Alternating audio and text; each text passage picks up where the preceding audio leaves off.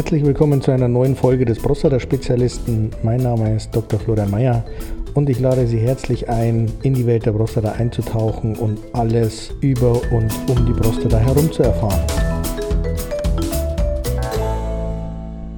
Ja, ganz herzlich willkommen zu einer neuen Folge. An dieser Stelle möchte ich noch einen Einwurf in persönlicher Sache machen.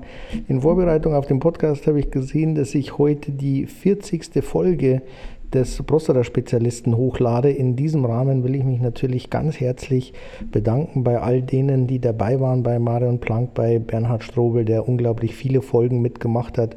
Und ich muss zugeben, es tut mir sehr leid, dass er nicht mehr mit dabei ist. Aber manchmal führt uns das Schicksal getrennte Wege.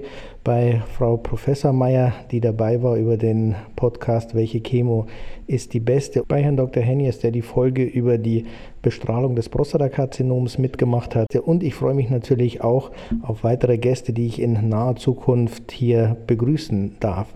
40 Folgen hat mich schon ein bisschen stolz gemacht und ähm, ich freue mich auf die Folge über die Sägepalme. Wie in der letzten Folge schon angekündigt, geht es weiter um pflanzliche Mittel zur Behandlung der gutartigen Prostatavergrößerung. Zum einen natürlich, welches alles gibt, aber zum anderen auch, wie diese Mittel funktionieren und ob die wirklich erfolgversprechend sind oder ob man es auch guten Gewissens lassen kann. Das letzte Mal ging es ja um die Kürbiskerne bzw. das Kürbiskerne-Extrakt. Heute geht es um die Sägepalme. Bei der Sägepalme ist ja auch bekannt, dass sie ähm, im Rahmen der Therapie der gutartigen Prostatavergrößerung wirksam sein soll und wie diese Wirksamkeit zustande kommt ähm, und wie es im Vergleich auch zu den ähm, pharmazeutischen Mitteln ist, will ich in dieser Folge besprechen. Zum ersten, wie wirken die Extrakte aus der Sägepalme? Da gibt es mehrere Hinweise, wie die funktionieren könnten, auch wenn man es noch nicht so wirklich abschließend weiß. Aber der erste Punkt ist die Hemmung des Enzyms der 5-Alpha-Reduktase.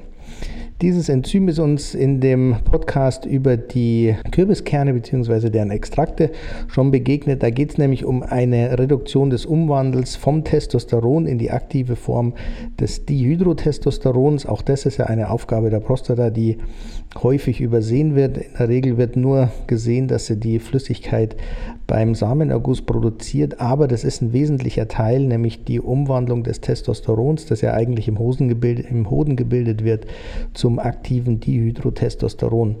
Nachdem ja auch das Testosteron im Verdacht steht, an der Entwicklung bzw. Entstehung der gutartigen Prostatavergrößerung beteiligt zu sein, kann es natürlich auch funktionieren, wenn man dieses Enzym, das die Umsetzung zur aktiven Form des Testosterons hemmt, dass es einen ja, guten Verlauf ähm, im Bezug auf die Entwicklung der gutartigen Prostatavergrößerung hat, wenn also weniger Dihydrotestosteron ähm, zur Verfügung steht.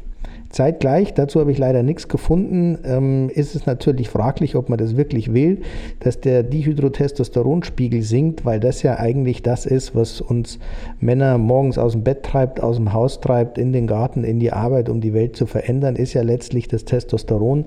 Ich habe aber keine Studien gefunden, die das wirklich ähm, belegen. Sollten es dazu welche geben, die ich nicht gefunden habe, ähm, freue ich mich natürlich, wenn mir die zugeschickt werden. Dann würde ich entweder eine Ergänzung machen oder eine eigene Folge und einen eigenen Podcast drüber. Ähm, da will ich also nichts ähm, unversucht lassen, um wirklich gute und solide Informationen zu liefern.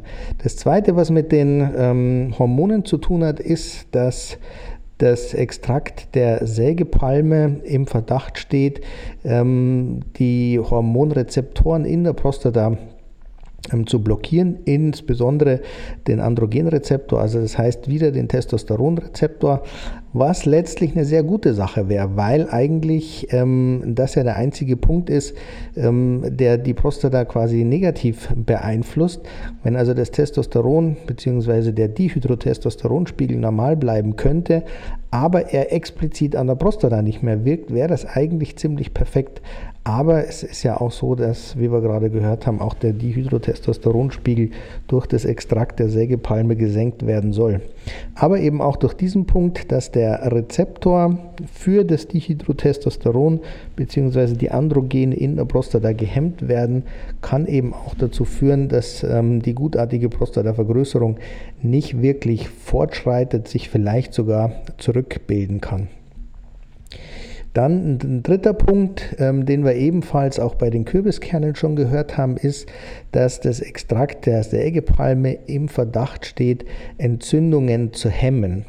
Und wie wir aus einem früheren Podcast wissen, ist ja diese chronisch ähm, nicht bakterielle Entzündung auch Ursache der gutartigen Prostatavergrößerung, weil ja per Definition auch eine Schwellung zur Entzündung dazugehört. Die Entzündung muss nicht immer keimbedingt sein, sage ich jetzt mal, also entweder bakteriell, viral durch Pilze oder ähnliches, sondern es kann eben auch ähm, nicht keimbedingte Entzündungen ähm, in der Prostata geben.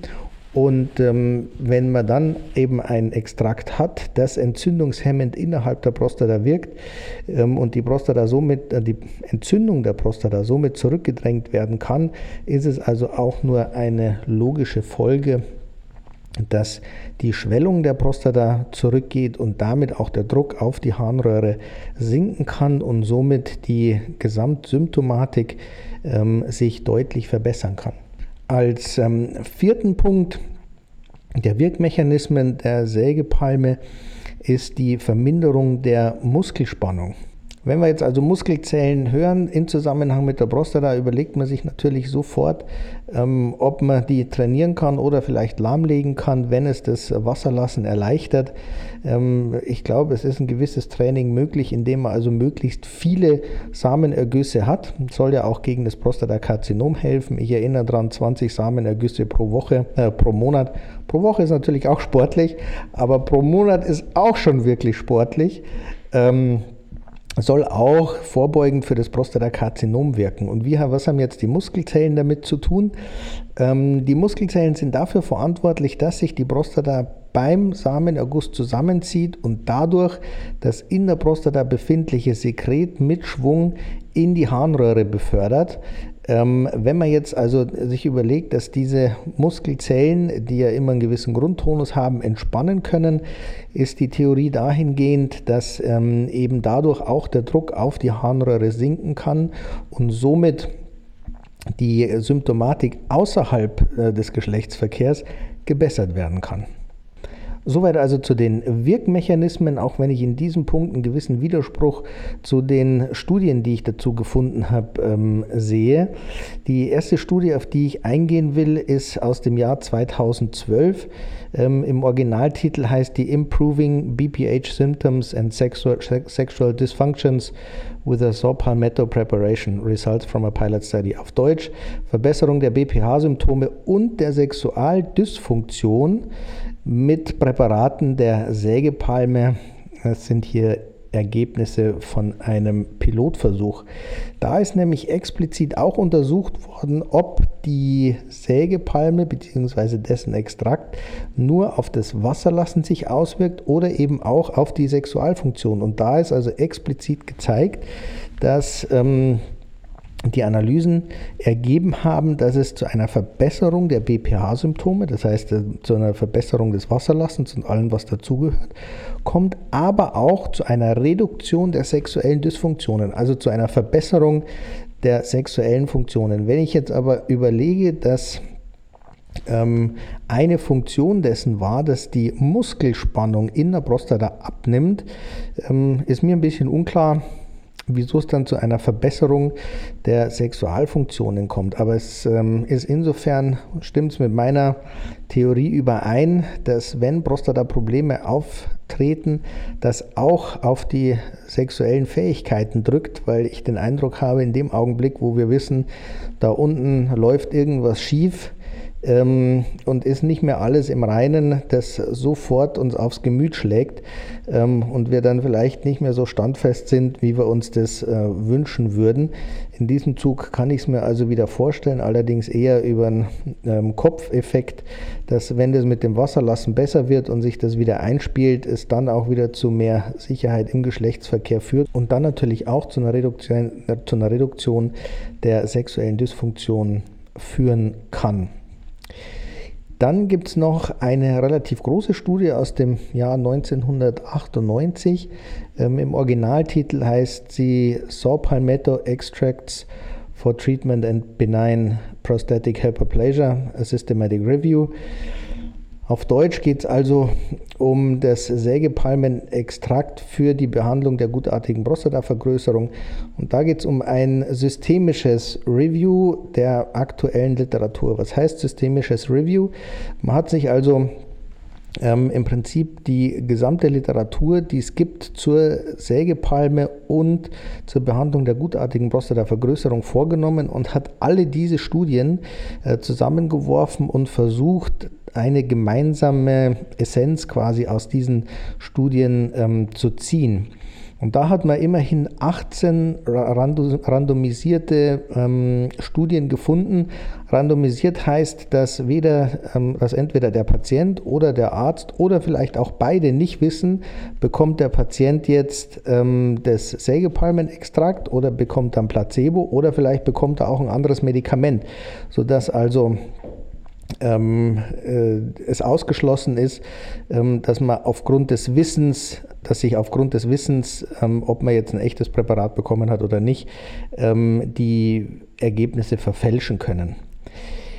Wie gesagt, es sind 18 randomisierte ähm, Studien dazu evaluiert worden und bei insgesamt 2939 Männern, die daran teilgenommen haben, also knapp 3000 Männer, die ähm, in Bezug auf die Sägepalme da untersucht wurden. Das finde ich schon ähm, eine sportliche Anzahl. Und da kommt die Sägepalme wirklich ähm, gut mit, weil man hat ähm, Gruppen gebildet, wo die Sägepalme bzw. die Patienten die Sägepalmenextrakt bekommen haben, verglichen hat mit einer Gruppe von Patienten, die Finasterid bekommen haben. Finasterid ist ja ähm, ein pharmazeutisches Medikament. Ich habe das auch schon in einem anderen Podcast angeschnitten. Vielleicht muss ich noch mal einen ganzen Podcast drüber machen. Und diese beiden Gruppen werden eben verglichen. Und in dem Vergleich kommt die Sägepalmengruppe sehr gut weg, weil hier explizit ähm, geschrieben wird, dass die Ergebnisse in Bezug auf die Symptome und den Urinfluss ähm, vergleichbar sind, also gleich gut sind, ähm, aber die Gruppe mit den Sägepalmextrakten weniger ernstzunehmende Nebenwirkungen hat.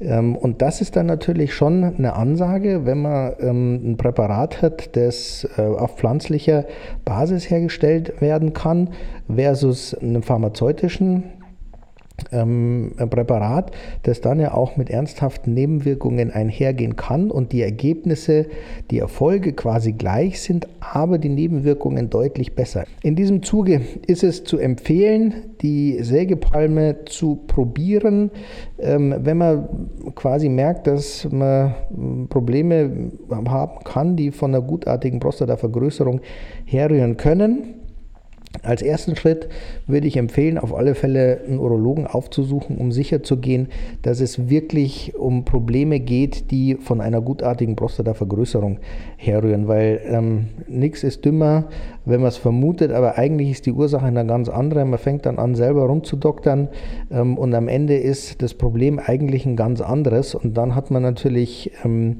die Extrakte der Sägepalme zum einen umsonst gefuttert, aber auch das Geld dafür umsonst ausgegeben. Also meine Empfehlung, der erste Schritt zum Arzt, um sicher zu gehen, die Probleme, die entstehen, haben die wirklich eine gutartige Prostatavergrößerung zur Grundlage. Wenn dem der Fall ist, wird der Arzt vermutlich sowieso zuerst zu medikamentösen ähm, Therapiemöglichkeiten greifen, unabhängig davon, ob es jetzt schon pharmazeutische Mittel sind oder erstmal pflanzlich, ähm, pflanzlich hergestellte bzw. Medikamente auf Pflanzenbasis.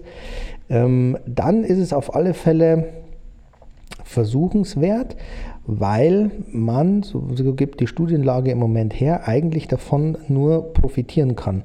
Zum einen natürlich eine Verbesserung der Sexualfunktion, ähm, wer will das nicht, und zum anderen soll es wenigstens in den frühen Stadien mindestens genauso gut sein wie das Finasterid.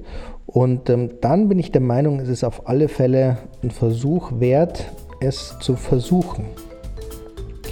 Damit bin ich auch schon am Ende des heutigen Podcasts und ich freue mich schon auf die nächste Folge. Ich werde jetzt die Phytotherapien eine nach, dem anderen, nach der anderen durchgehen Und ähm, ich freue mich auf Feedback, vielleicht bei wem es funktioniert hat, bei wem nicht, ob es irgendwelche ähm, berichtenswerten, berichtenswerten Auffälligkeiten gab.